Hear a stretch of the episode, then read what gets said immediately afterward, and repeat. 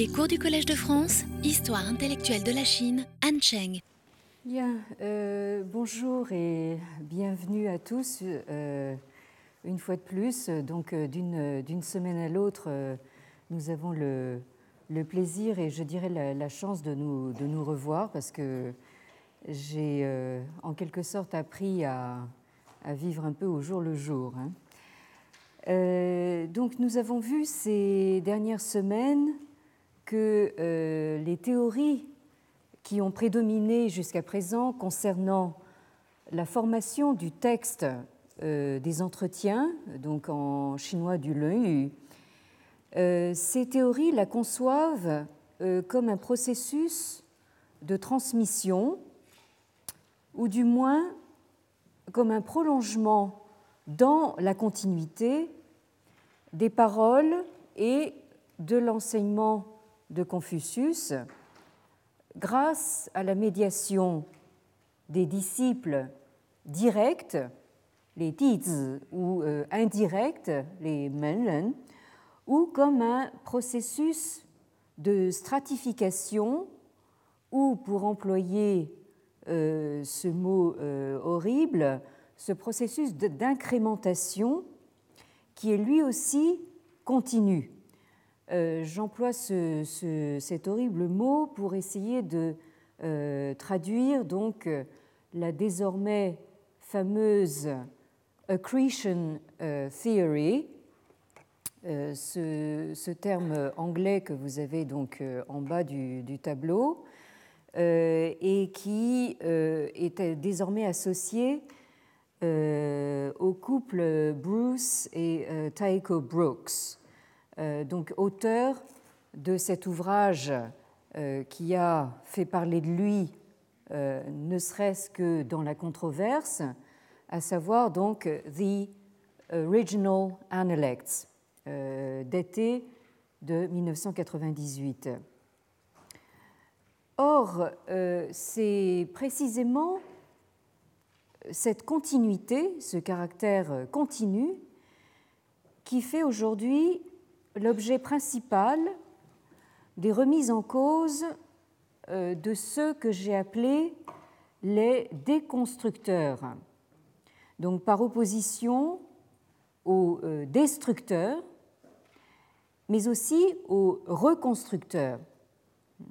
Euh, nous avons donc ces déconstructeurs qui, en quelque sorte, opèrent en sens inverse, évidemment donc des destructeurs, par exemple euh, de ceux qui ont euh, marqué l'histoire chinoise du XXe siècle, notamment à partir du mouvement du 4 mai 1919, avec une sorte de paroxysme pendant la révolution culturelle.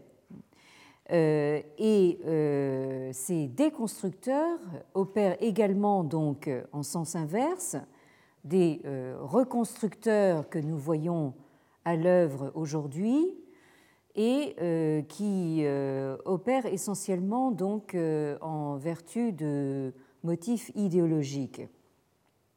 Alors ces déconstructeurs se trouvent être donc des historiens pour la plupart donc là, nous avons affaire à euh, une tendance critique par excellence. Alors, je terminais la semaine dernière en évoquant le nom de celui euh, qui fut mon maître euh, en étude du corpus canonique chinois, le professeur Zhu Weizheng, dont vous avez le nom ici, euh, donc euh, du département d'histoire de l'université euh, Fudan, que les Français connaissent, comme l'université Aurore, hein, donc l'université Fudan de, Shanghai. le professeur Zhu Weizheng, qui dès 1986, c'est-à-dire il y a 25 ans, euh, dans une Chine qui euh, sortait à peine de la révolution culturelle, euh, s'interrogeait sur la multitude de ce qu'il appelait les faux Confucius, multitude qui a fini par recouvrir le vrai Confucius. Et cela vous rappellera sans doute donc le questionnement euh, repris euh, tout récemment par cet autre historien, donc Li Ling, euh, qui lui donc enseigne au département d'histoire de l'université de, Pékin, à Peita, comme on dit en, en, chinois. Donc, dans le même mouvement, Zhu Weizheng soulevait la question de savoir si euh, le texte du Leu est bien la source fiable concernant donc le vrai Confucius, le Confucius historique, et il se demandait également quels peuvent bien être le ou les véritables euh, compilateurs du euh, alors certes, euh, Zhu Weizheng euh, n'était pas le premier euh, à émettre des doutes concernant la vulgate véhiculée par la tradition établie, mais il est sans doute le premier à les avoir exprimés haut et fort. Hein, euh, pour ceux d'entre vous qui, euh, le connaissent, euh, c'est quelqu'un qu'on pourrait qualifier de fort tempérament, hein, comme le disent volontiers donc ses proches en milieu chinois. Hein, c'est quelqu'un qui euh, c'est-à-dire qui, qui, euh, qui, aime donc euh, vitupérer hein, et donc s'en prendre assez violemment donc à ses adversaires. Hein. Donc c'est quelqu'un qui parle haut et fort. Donc je le rappelle dans une Chine hein, à peine sortie donc de la révolution culturelle. Alors cependant, il faut bien dire que d'autres érudits avant lui ont soumis le texte du Luan à un examen impitoyable et on serait presque tenté de parler d'autopsie. Euh, donc un examen euh, à la loupe ou sous le microscope, si vous préférez.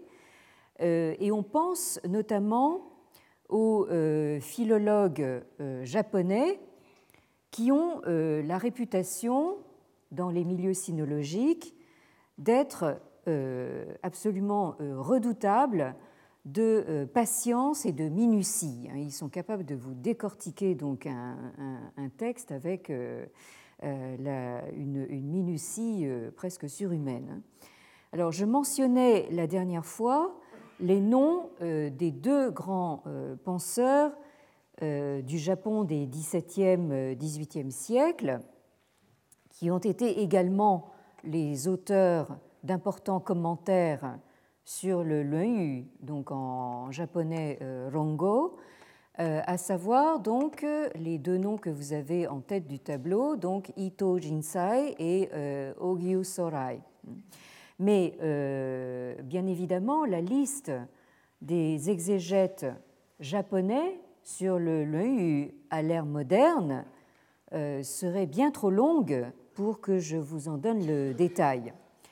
Alors qu'il me suffise de citer les travaux euh, publiés dans les années 1970 par, euh, et vous avez donc le nom euh, en haut du tableau, par Kaneto Mamoru, dont les méthodes et les techniques d'analyse se rapprochent assez souvent de euh, quelque chose dont je euh, m'en vais vous parler à l'instant, à savoir donc de la euh, Formgeschichte allemande.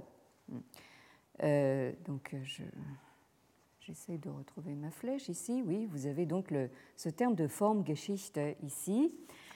Je fais ici référence à un courant qui est en train de gagner du terrain, voire de s'imposer dans le domaine des études euh, sur les textes euh, chinois anciens et tout particulièrement donc le, le qui nous intéresse. Alors comme vous vous en souvenez peut-être, je rappelais la semaine dernière que dans ces euh, questionnements,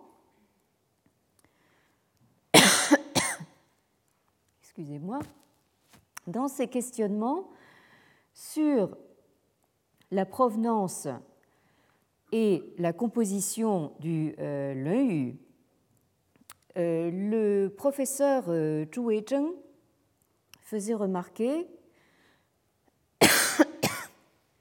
qu'il n'y avait rien d'équivalent en Chine avant l'ère moderne aux recherches menées par les représentants euh, de euh, ce qu'on appelle donc en allemand la Religionsgeschichte, euh, le terme ici.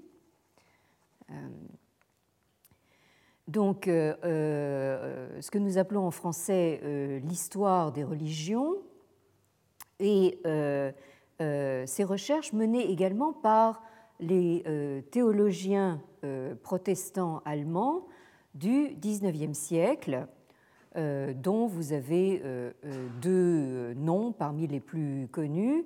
Donc Albert Eichhorn, qui a vécu entre 1856 et 1926, et Hermann Gunkel, qui a vécu de 1862 à 1932. Alors, ces euh, euh, tenants de la Religionsgeschichte euh, et euh, qui se confondaient très souvent donc avec des théologiens protestants ont appliqué au corpus textuel biblique des méthodes de lecture et euh, d'analyse historique et critique telles que cette euh, forme Geschichte dont je parlais à l'instant. Alors, ce terme euh, désigne en gros une méthode de lecture critique du corpus biblique qui tend à y distinguer euh, différentes formes ou euh, structures littéraires, ou ce qu'on pourrait appeler euh, également différents genres, le mot genre étant ici utilisé pour traduire le mot allemand Gattung. et cette méthode tend donc à retracer donc les euh, origines et euh, le contexte premier, euh, à savoir historique, culturel, voire sociologique, de ces différents genres. alors, cette notion de contexte est désignée en allemand par une expression euh, devenue euh, fameuse, le euh, Sitz im Leben, c'est-à-dire donc littéralement l'assise dans la vie, hein, ou le fait donc de replacer donc un texte en situation vécue. par exemple, hein, je prends un exemple assez simple et évident, un texte euh, qui commence par une invocation à une euh, divinité. Hein, euh, alors, en l'occurrence, dans le corpus biblique, ce sera plutôt en fait le, Dieu unique. Donc, on pourra supposer qu'il s'agit donc d'un texte de, prière et qui, pour être lu et compris dans son sens premier, devra être replacé donc euh, euh, dans son Leben, c'est-à-dire donc en situation vécue, euh, dans son contexte originel, et en l'occurrence donc un contexte qu'on peut supposer de nature culturelle ou religieuse. Alors un autre exemple classique souvent cité, c'est quand vous entendez donc un, texte euh, euh, commencer par la formule euh, Il était une fois, hein, vous pouvez supposer que vous êtes là dans le domaine du conte, hein, ou du conte de fées, ou même d'un récit de, légende. Alors, Hermann Gunkel, parmi d'autres, a commencé par appliquer donc les méthodes euh, de la Formgeschichte à la Bible euh, hébraïque, hein, ce qu'on appelle communément donc le, corpus de l'Ancien Testament, euh, en mettant l'accent sur ses possibles origines orales.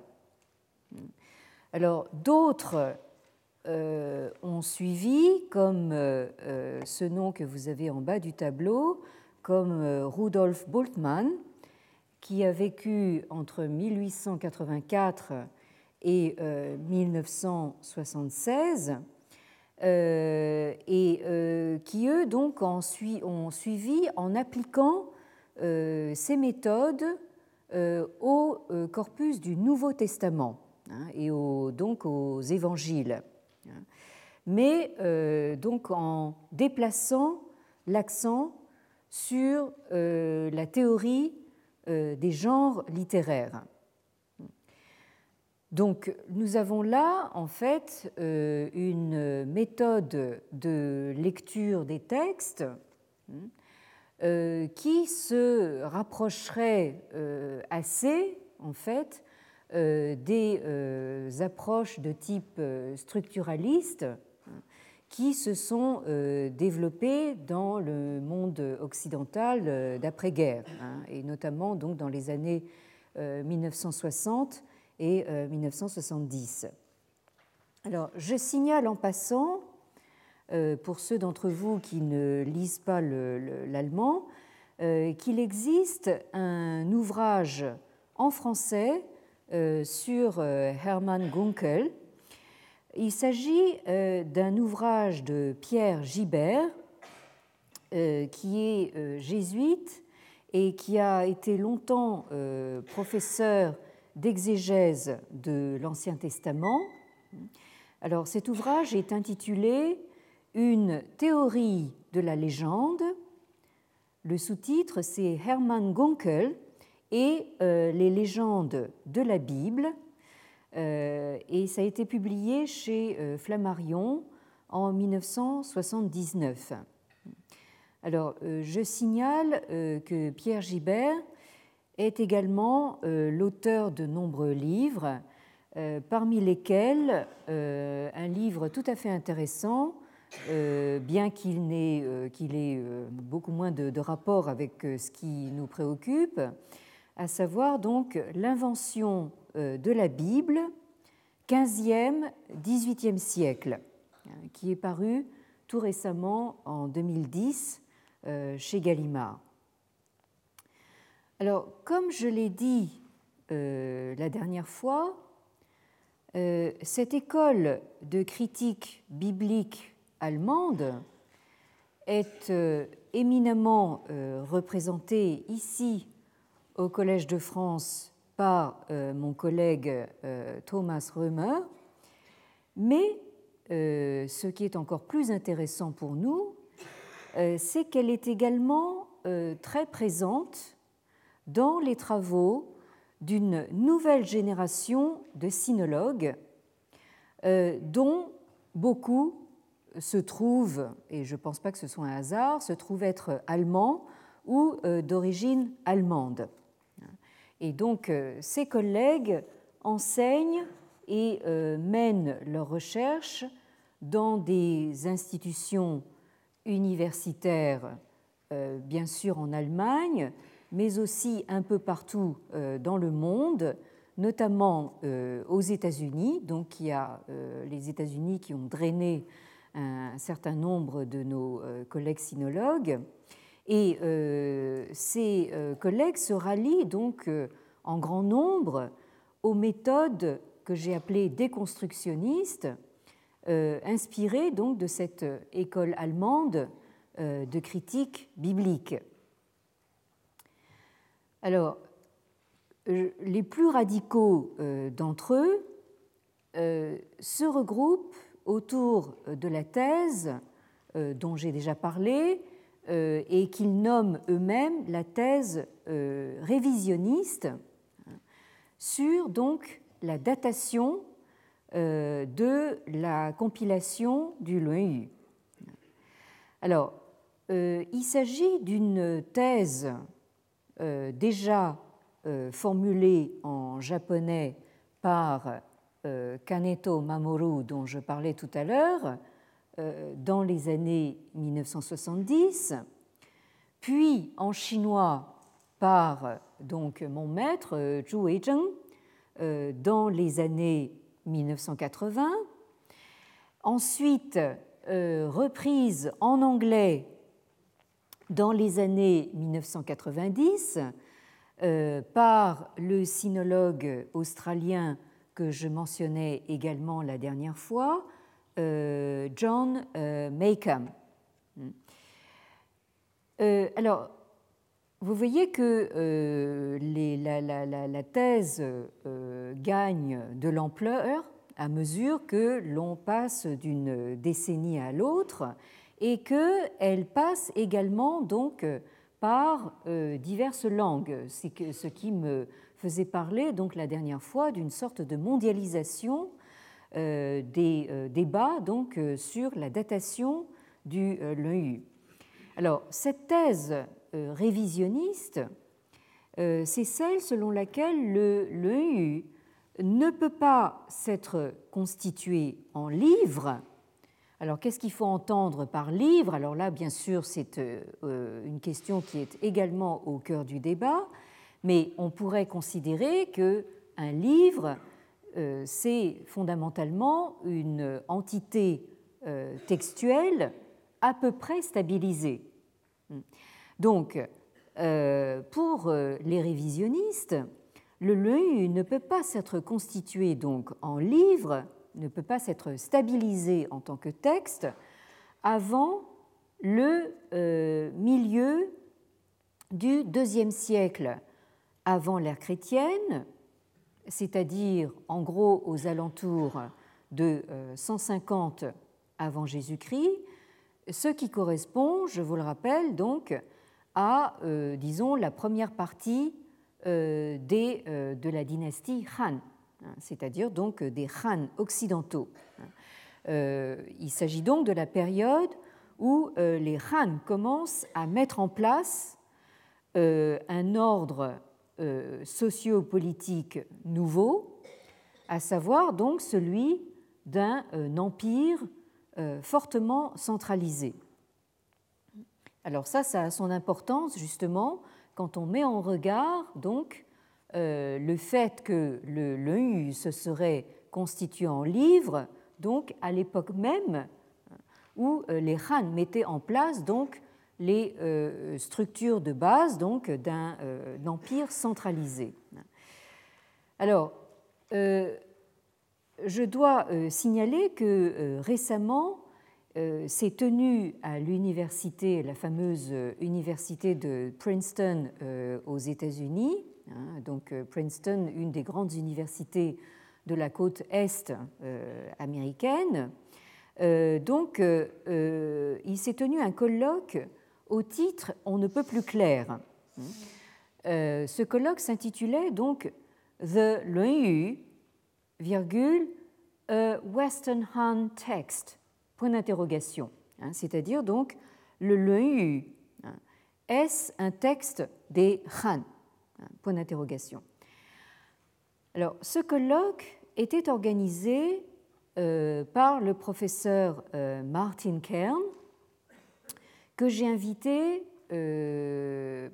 peut-être que certains d'entre vous s'en souviennent, je l'ai invité il y a un an à venir faire deux conférences au Collège de France.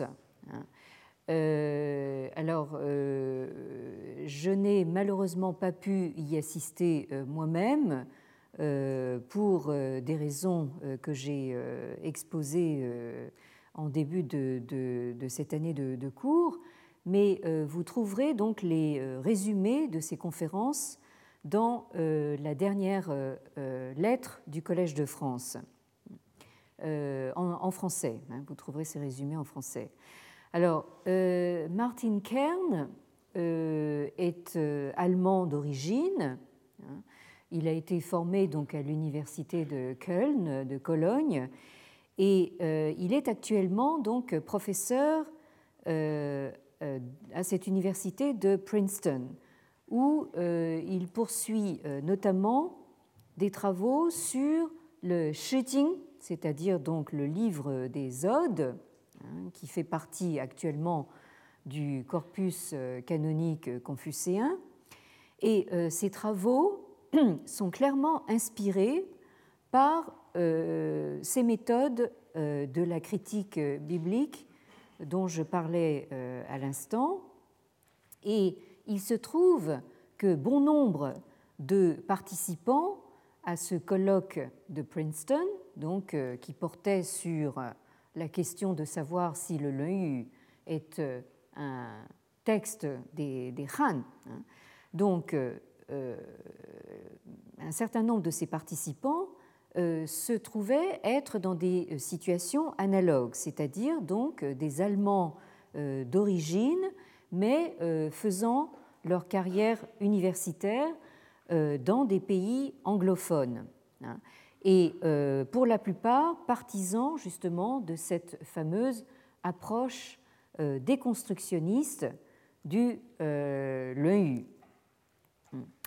Alors, euh, John Maycomb, donc ce sinologue australien qui participait également à ce colloque, rappelle que une preuve que le euh, n'existait pas à l'état de livre, ni même de euh, proto-livre dans la période euh, précédant immédiatement les Han, hein, c'est la manière dont le mensus, donc c'est comme cela que on connaît cet ouvrage qui est désigné en chinois euh, comme le Mengzi, c'est-à-dire euh, le livre de maître Meng, euh, Mensus étant une latinisation opérée par les jésuites au même titre donc que la latinisation de Confucius, donc maître Krong en Confucius. Donc pour Meiken, euh, on peut être frappé euh, par le fait que euh, Mencius ou Mengzi, maître Meng, qui est censé être l'héritier spirituel de l'enseignement confucéen au IVe siècle avant Jésus-Christ, hein, bien sûr, donc Mengzi cite son, comment dire, sa référence, hein, euh, son maître Confucius. Donc, dans le corps du, euh, texte du, euh, du du Mengzi, on trouve bien 28 citations au total qui, commencent par soit par la formule Krongzi Yue, hein, c'est-à-dire donc maître Krong dit, hein, ou bien par Zhongni Yue. Hein, c'est une autre appellation donc de, Confucius. Hein. Mais ce qui est tout à fait frappant euh, dans ces 28 citations, c'est que seulement 8 d'entre elles se retrouvent plus ou moins et très grosso modo dans le textus receptus, hein, c'est-à-dire donc le texte du Leu tel que nous le connaissons tel qui nous a été euh, transmis. Et parmi donc ces huit citations qui ont l'air de ressembler à peu près à des passages du texte reçu du Leu, une seule hein, se présente verbatim, c'est-à-dire donc mot pour mot. Donc euh, là, euh, on ne peut pas euh, s'empêcher de penser qu'il y a véritablement un quota de citations du Leu qui est très faible.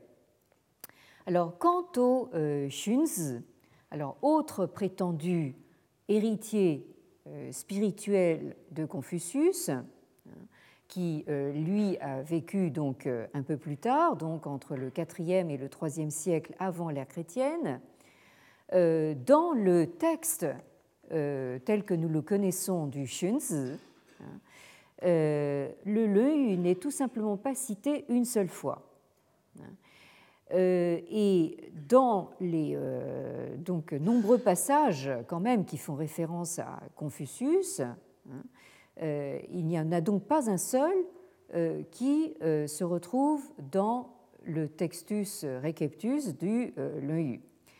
Alors, ceci atteste de, euh, pour le moins, de la très grande fluidité dans laquelle se trouvaient encore les euh, traces enregistrées par oral ou par écrit euh, des propos de Confucius au IVe, IIIe siècle avant l'ère chrétienne, c'est-à-dire donc tout juste avant l'avènement des Han, hein, que l'on date euh, euh, en général donc de 206 euh, avant Jésus-Christ. Alors, à propos de fluidité, on peut rappeler les propos pleins d'humour de l'historien Li Ling, que j'ai déjà cité, et qui, je vous le rappelle, est l'auteur de cet ouvrage euh, plutôt euh, au titre plutôt provocateur, hein, donc euh, Santiago, hein, donc, qui, comparait dans son titre Confucius à un chien errant. Donc ce même Li Ling, qui par ailleurs est un très grand connaisseur de manuscrits et de textes anciens, affirme dans une publication récente que, euh, alors je vous ai donné la, formule de, Li Ling, donc en, chinois ici, donc euh,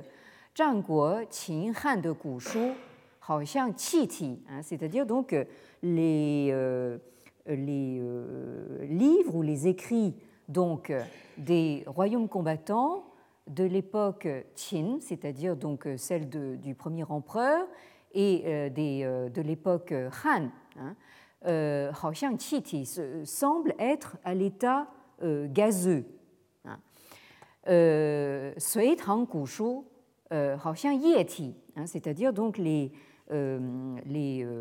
ouvrages anciens des Sui et des Trang. Alors là, ça nous mène déjà aux environs des 7e, 9e siècles de l'ère chrétienne, sont encore, selon lui, à l'état liquide.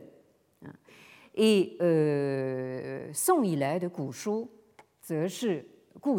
c'est-à-dire donc ça n'est qu'à partir des sons, hein, c'est-à-dire là nous sommes déjà euh, au XIe siècle hein, euh, de l'ère chrétienne, donc au début du deuxième millénaire de l'ère chrétienne, que selon Li Ling, hein, les euh, textes deviennent solides. alors, même si Li Ling exagère peut-être un peu, Hein. Euh, on s'est aperçu que la fluidité ou euh, l'absence de stabilité des textes euh, tient non seulement aux raisons que l'on peut s'imaginer habituellement, c'est-à-dire donc perte de, des, sources, disparition des sources, omission, erreur de copiste, etc mais euh, cette fluidité, euh, on s'aperçoit maintenant qu'elle est en réalité due à la structure même des textes, euh, c'est-à-dire à leur mode de composition et aux, conditions matérielles de leur mise par écrit. C'est-à-dire que là, en fait, on, remonte d'un cran. Hein. On, a toujours, on a toujours eu l'habitude de supposer que les textes nous arrivent de manière fragmentaire, bon, du fait de la, des problèmes de conservation donc de l'écrit. Mais là, en fait, nous sommes passés à la thèse selon laquelle donc euh, les euh, écrits se présentaient déjà à l'origine hein, d'une manière qui nous apparaît à nous fragmentaire. Alors, euh, une telle prise de conscience a été provoquée par deux facteurs qui opèrent aujourd'hui donc de manière concomitante. Alors, il y a d'abord la critique des textes euh, qui, comme je viens de l'exposer, euh, s'inspire désormais pour large part euh, de ces fameuses méthodes appliquées au corpus biblique hein, depuis donc le XIXe siècle en Europe. Alors cette relecture critique des sources textuelles transmises est maintenant stimulée et confortée par euh, et c'est le deuxième facteur, par l'apport des textes manuscrits euh, qui sont retrouvés grâce aux fouilles archéologiques euh, pratiquées donc en Chine et ailleurs, d'ailleurs en, Corée également, depuis quelques décennies. Alors, comme nous allons le voir, ce double facteur, c'est-à-dire donc de nouvelles techniques euh, de, lecture critique et euh, l'apport euh, des textes exhumés des, des, tombes pour la plupart.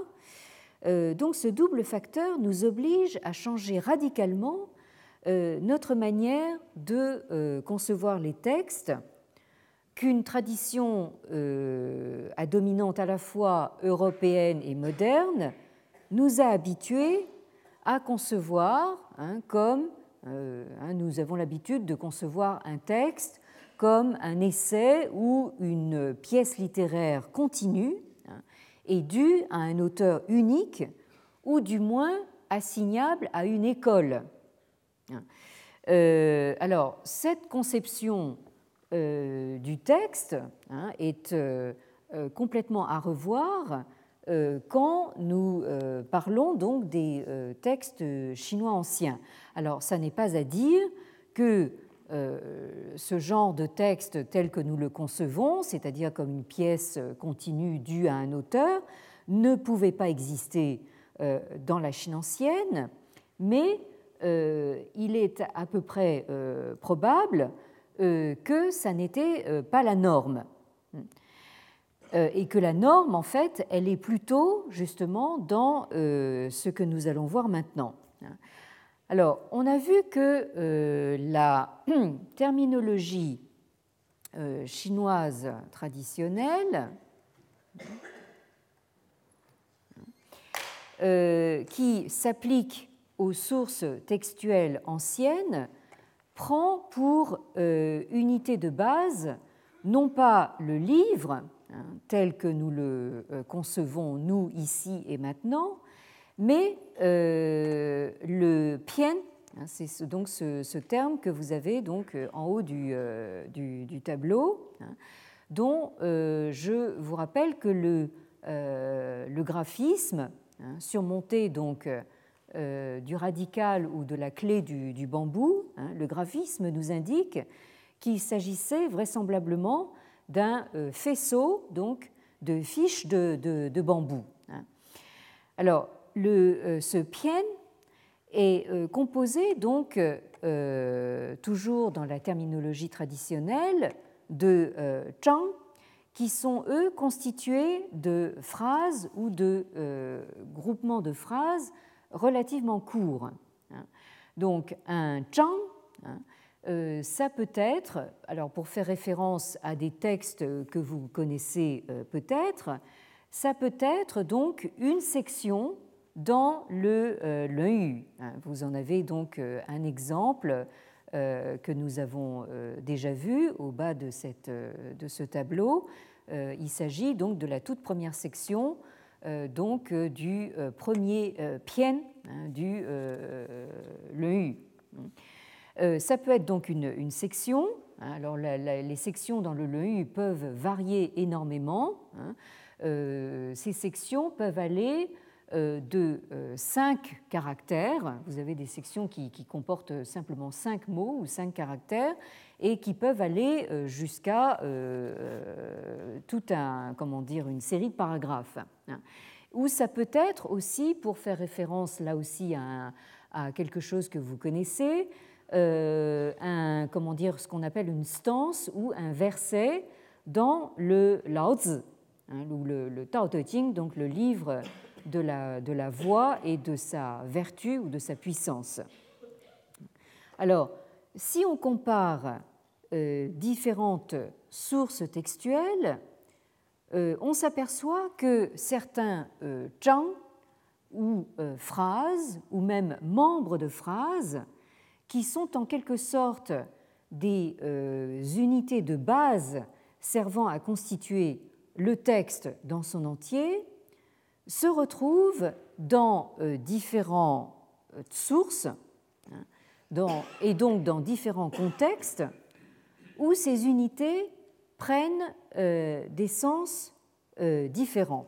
Alors là, vous allez, je, sens que vous perdez pied et nous allons donc immédiatement prendre un exemple concret que j'emprunte donc à euh, l'exposé donc euh, euh, d'un de ses collègues d'origine allemande qui enseigne actuellement à l'université de Boulder, Colorado, à savoir donc Matthias Richter, qui donc a assisté à ce colloque dont je parlais tout à l'heure, ce colloque de Princeton, et euh, qui euh, donc nous fournit cet exemple. Si euh, vous prenez donc le, la deuxième ligne de ce tableau, il s'agit donc d'une fameuse formule du Lao Tzu, hein, donc à la stance ou au verset 64, qui se lit de cette manière, donc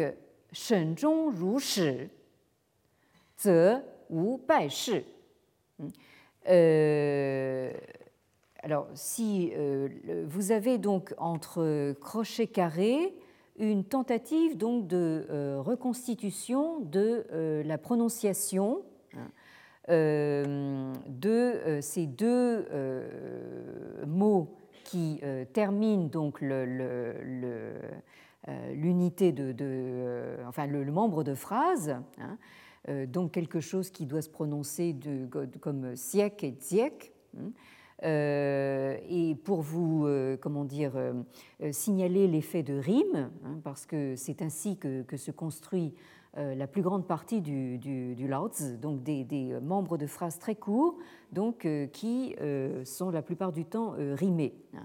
Alors, que peut vouloir dire donc euh, euh, cette phrase ou, ces deux phrases? Si on est hein, hein, si on est attentif à la fin comme au début, hein, on euh, c'est-à-dire littéralement, il n'y aura pas, comment dire, d'action mise en échec.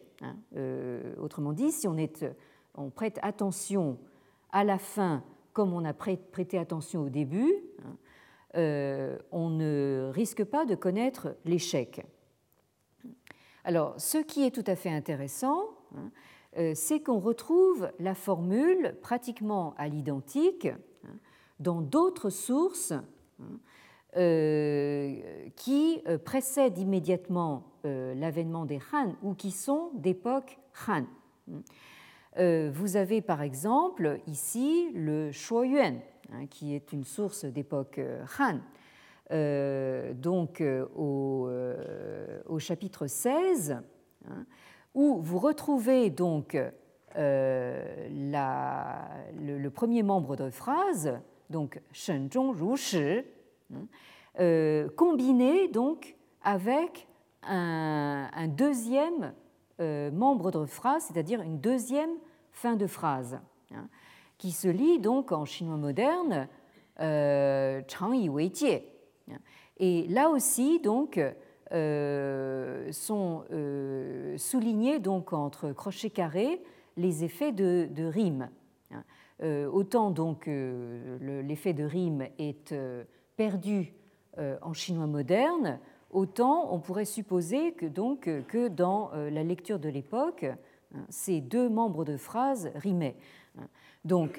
Euh, cette phrase en entier voudrait dire donc être attentif à la fin comme au début. Hein. Euh, il faut prendre donc ce principe comme Wei c'est-à-dire comme règle constante. Autrement dit, donc ici, euh, vous avez euh, un deuxième membre de phrase euh, qui n'a plus grand-chose à voir donc avec ce qui précède dans le Laozi. Et de la même façon, donc, dans le Shangshu, hein, qui est également un des textes du corpus canonique confucéen, qu'on connaît plus familièrement sous le titre de Shujing, c'est-à-dire donc le livre canonique des documents historiques, vous avez euh, une légère variante de ce premier membre de phrase, à savoir, donc là nous sommes à la quatrième ligne, euh, donc euh, Shenzhong Yushi, euh, c'est-à-dire donc il s'agirait d'exercer sur le début l'attention que l'on porte sur la fin. Alors vous me direz, ça revient euh, à peu près au même, sauf que ça, euh, comment dire, vous avez une, variante qui inverse un petit peu le, propos. Et alors quand on en vient donc euh, à la cinquième citation que vous avez sur le tableau, c'est-à-dire le Zhuan, hein, que l'on considère comme une source pré-Han, hein, vous avez donc cette formule hein, où on reconnaît euh, quelque chose de ressemblant mais qui n'est pas formulé exactement de la même façon. Donc, Shen Shi Er Bu hein, c'est-à-dire donc être attentif au début tout en euh, gardant son respect pour la fin, euh, c'est faire en sorte, je traduis très littéralement, hein, c'est faire en sorte que le chong, c'est-à-dire la fin, hein, euh, se passe sans difficulté, sans obstacle majeur. Hein. je vous signale d'ailleurs au passage que ce mot chong, euh, ça, c'est pour euh, ceux d'entre vous qui euh, êtes un petit peu débutants en, chinois. C'est le mot qui marque, par exemple, la fin d'un film. Hein. Quand vous arrivez à la fin d'un film, vous avez ce, un film chinois, évidemment, et même japonais, vous avez ce, mot, ce mot zhong qui, apparaît hein, à la place du mot, du mot fin. Alors, euh, je referme ma parenthèse. Donc, euh, euh, la dernière citation que vous avez donc sur le tableau provient donc du Li Ji, c'est-à-dire donc le traité des rites. Hein, que l'on datait traditionnellement d'avant l'époque impériale, c'est-à-dire d'avant les Han, et qu'on a de plus en plus tendance justement à dater du, début des, Han. Alors, vous avez ici la formule euh, Ziyue, Shi Jun, Shen Shi Jing Zhong, hein, c'est-à-dire donc euh, servir son prince, hein, servir son euh, Jun, c'est-à-dire son souverain, c'est euh, c'est-à-dire c'est être attentif au début, tout en gardant son respect pour la fin. Alors, euh, vous voyez comment on évolue donc d'une citation à l'autre. Hein. C'est-à-dire que ici, dans euh, la citation du traité des rites, euh, cette fameuse formule hein, de faire attention à la fin comme au début ou au début comme à la fin, est réintégré donc dans un propos du maître, c'est-à-dire Confucius, puisque on fait précéder la formule de, donc, de cette entrée en matière canonique, hein, c'est-à-dire le maître dit. Et euh, d'autre part, la formule est également intégrée dans un nouveau contexte, hein, puisque euh, donc cette formule de sagesse générale euh, qui apparaît dans le Lao Tzu hein, devient donc un précepte politique hein, qui s'adresse donc aux serviteurs du prince. Donc quand on sert son prince, il s'agit donc euh, euh, d'être attentif au début tout en donc, gardant tout son respect pour la fin. Alors vous voyez comment donc cette, on pourrait dire cette maxime est recyclée, on pourrait dire, et réintégrée dans des contextes différents hein, selon les sources. Et euh, j'ai gardé ici en quelque sorte le, meilleur pour la fin, c'est-à-dire donc euh, la citation que vous avez tout en haut euh, du tableau. Hein, et qui provient donc du Yu, des entretiens de Confucius dans le, la section, c'est-à-dire le Zhang numéro 9 du chapitre ou du Pian numéro 1. Hein. Vous avez donc un propos qui est attribué non pas au maître lui-même, mais à un de ses disciples considérés comme proches, à savoir le disciple Zhengzi. Euh, Zhengzi yue, Shen zhong zhui yuan, de gui hou. Alors, donc, euh, le disciple euh, euh, maître Zheng, alors là vous voyez que ce disciple est un des rares que je signalais auparavant à être à porter la désignation de maître dans le texte du Yu. Alors, ça, nous aurons, j'espère, l'occasion de, revenir sur cette question. Mais euh, toujours est-il que euh, voyons un petit peu ce que signifie donc cette, euh, phrase.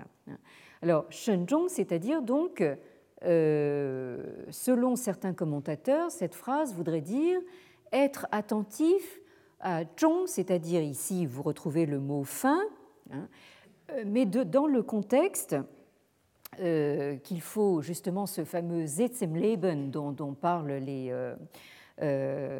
justement les tenants de la forme Geschichte allemande, hein, euh, il faut probablement replacer euh, cette phrase dans le contexte de, on pourrait dire, de l'idéologie de la piété filiale, hein, dont le disciple Zhengzi est censé être porteur. Hein. Quand vous dites Zhengzi dans les sources anciennes, et euh, plus encore dans les sources du début des Han, hein, ça équivaut pratiquement à parler tout de suite de la piété filiale. Hein, euh, euh, Zhengzi est, dans le Leu apparaît justement comme un modèle hein, de piété filiale. Alors, si on remet donc cette phrase dans ce contexte de piété filiale, cette phrase voudrait dire donc être attentif à ceux qui ont fini, c'est-à-dire qui ont fini sous-entendu de vivre, c'est-à-dire donc euh, être attentif à ceux qui sont, qui sont morts, hein, euh, à, nos, à nos défunts, et Zhui Yuan, qui veut dire littéralement poursuivre ce qui est au loin. Hein. Alors bon, traduit comme ça, ça ne veut pas dire grand-chose, mais si encore une fois on replace dans le contexte de la piété filiale et du culte aux ancêtres, ça voudrait dire donc être attentif à, euh, euh, aux, défunts et poursuivre donc le culte aux euh, lointains ancêtres. Alors, Minte Hoi, c'est faire en sorte que la vertu du peuple revienne à littéralement sa densité première. C'est faire en sorte que le peuple donc revienne à une vertu donc consistante en quelque sorte. Autrement dit, le message ici hein, est à la fois donc moral et politique. Hein, et d'ailleurs, c'est un message qui s'adresse probablement aux souverains. Ça voudrait dire donc si vous, le souverain, vous pratiquez donc avec assiduité et respect donc le culte aux défunts et aux ancêtres, hein, euh, c'est un bon moyen justement euh, pour faire en sorte que le peuple revienne de lui-même à la vertu. Hein, c'est-à-dire que vous montrez euh, l'exemple hein, de quelqu'un qui est respectueux des ancêtres et donc vous serez suivi naturellement donc par le peuple. Euh, donc là, vous voyez euh, comment, euh, un, comment dire, un dicton, un membre de phrase, une, maxime de sagesse circule donc dans les textes, circule dans des sources différentes et, et se trouve réintégré donc dans des contextes différents en prenant donc des sens différents. Et euh, vous avez une même observation à faire, et j'arrive euh, assez euh, rapidement là-dessus. Donc, à propos donc de cette fameuse formule que vous retrouvez à plusieurs reprises dans le texte du l'EU, donc des entretiens. cette formule, hein, du euh, Qiaoyan Lingse, hmm, euh, qui euh, c'est une formule en quatre caractères et comme certains d'entre vous qui faites du chinois le savez sans doute, hein, ce format en quatre caractères hein, est un format qui est privilégié dans ce qu'on appelle actuellement les changyu, c'est-à-dire donc en fait les, les, formules toutes faites qui ont valeur de proverbes ou de maximes. Hein. Euh, et euh, qui sont en général donc en, quatre caractères. Alors, Qiaoyan Lingse, c'est donc, euh, ce sont des Qiaoyan, c'est-à-dire des paroles habiles, et Lingse, c'est-à-dire un visage ou une figure qui engageante, hein, séduisante, engageante. Hein. Donc, euh, dans euh, cette section 3 donc, du, euh, premier chapitre des entretiens, vous avez cette formule, donc paroles habiles et figures engageantes, c'est-à-dire littéralement, sont rarement donc signes de véritable sens de l'humain. Hein, c'est-à-dire que on est tout, miel, tout sourire, hein, euh, tout est dans, le, dans les mots, hein, euh, et en réalité, il n'y a aucune consistance, justement, euh, du, sens du, du, lien humain. Et alors, cette formule, vous la retrouvez, je passe assez rapidement, car l'heure avance. vous la retrouvez donc au livre 5, donc section 25, vous la retrouvez donc euh, associée donc à euh, un troisième élément. Euh, vous avez donc les paroles habiles, la figure engageante et le zugong, c'est-à-dire donc un respect littéralement uniquement comment dire de, de, de, surface, hein, c'est-à-dire donc euh, qui, n'est que dans le comportement extérieur. Hein.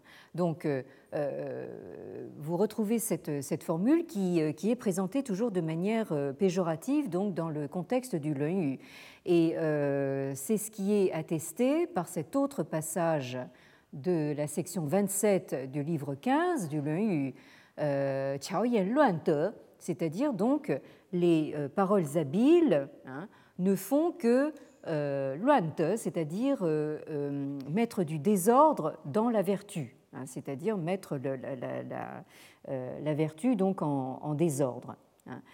et donc, ce, qui est tout à fait frappant, c'est que cette formule que l'on a présentée comme étant justement au cœur de l'enseignement de Confucius, hein, c'est-à-dire une méfiance vis-à-vis donc de la rhétorique fleurie et une méfiance vis-à-vis donc de d'un comportement purement, purement extérieur, plein, là aussi tout miel et, tout sourire. Donc, en réalité, hein, on est presque un peu déçu de la retrouver telle qu'elle dans une multiplicité d'autres sources alors vous retrouvez dans ces sources le Shangshu, donc le, livre des documents dont je parlais tout à l'heure, le euh, Yizhou euh, le Guanzi, euh, le Shuoyuan que j'ai que j'ai déjà cité tout à l'heure, hein, tel quel. Hein.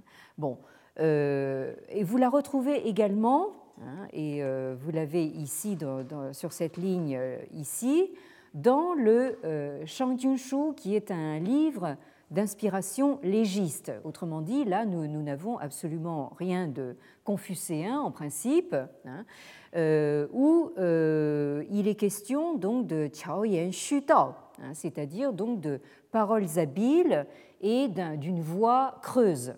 Hein. Euh, et dans un autre passage du même livre du prince Shang, donc, Shuo, c'est-à-dire donc des paroles habiles et euh, donc des euh, euh, discours, de discours sophistes.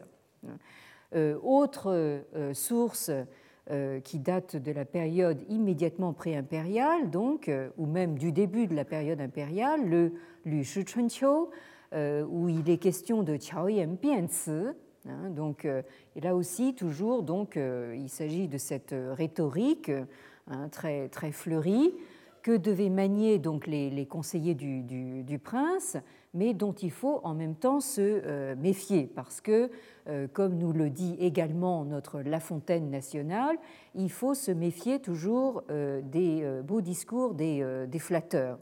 Et vous retrouvez, et j'en terminerai là-dessus pour aujourd'hui, cette une formule à peu près équivalente donc dans des manuscrits qui ont été exhumés des tombes, à savoir donc le Xing Ziming Chu et le euh, Xing Qing Lun, hein, où vous avez la formule Qiao Yan Li hein, c'est-à-dire là aussi donc euh, paroles habiles et euh, donc propos, disons, favorables, hein, propos ou, profitables plus exactement.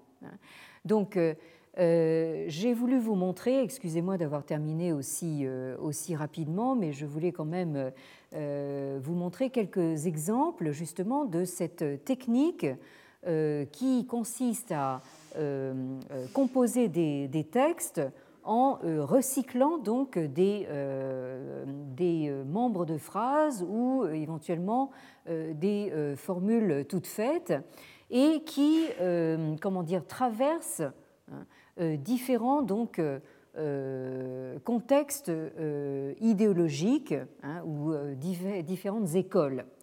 Autrement dit, là, ça nous apprend justement à éventuellement éviter de continuer à raisonner justement dans ces, dans termes de compartimentage entre différentes écoles. Je pense que les textes anciens euh, euh, doivent être lus en fait dans une, dans une, nouvelle perspective.